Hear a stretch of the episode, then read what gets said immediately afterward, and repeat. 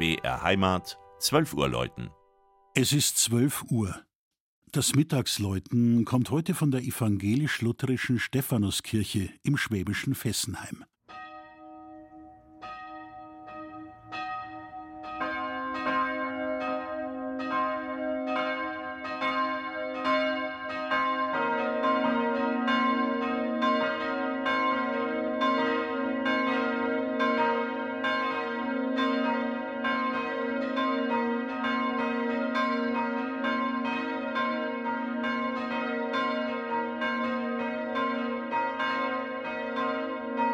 Inmitten des berühmten Rieskraters findet sich auf der Landkarte das kleine Dorf Fessenheim, eine ehemalige Alemannensiedlung aus dem dritten nachchristlichen Jahrhundert. Heute ist der Ort, in dessen Mitte sich zwei Staatsstraßen kreuzen, mit rund 450 Einwohnern Gemeindeteil von Wechingen im Landkreis Donau-Ries. Und es stehen zwei Gotteshäuser in Fessenheim – die katholische Christkönigskirche, Baujahr 1961, sowie die viel ältere evangelische Stephanuskirche.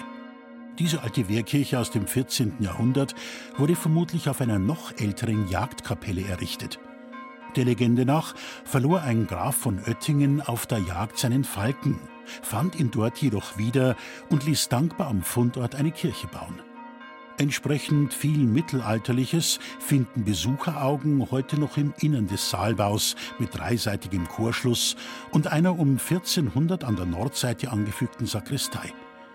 Das alte Kreuzrippengewölbe ist nicht mehr zu sehen, dafür im Chorraum alte freigelegte Fresken aus dem 15. Jahrhundert.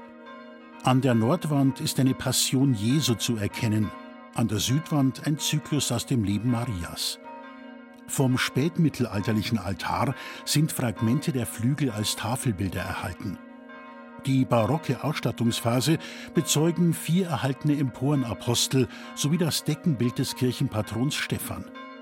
Ab dem Ende des Dreißigjährigen Krieges hat sich auch in Fessenheim durchgehend protestantisches Gemeindeleben etabliert, wenngleich seit 1982 der Pfarrsitz ins nahe Deiningen verlegt wurde. Heute sorgen rund 250 Mitglieder für ein blühendes Gemeindeleben. Auch die Fessenheimer mussten gegen Ende des Zweiten Weltkriegs zwei Glocken der Stephanuskirche für Kriegszwecke abliefern. Nur die historische Barockglocke von 1667 durfte bleiben. Sie läutet bis heute zusammen mit zwei bronzenen Nachkriegsglocken als Trio ein wohlklingendes Gloria-Motiv. Das Mittagsläuten aus Fessenheim. Von und mit Christian Jungwirth.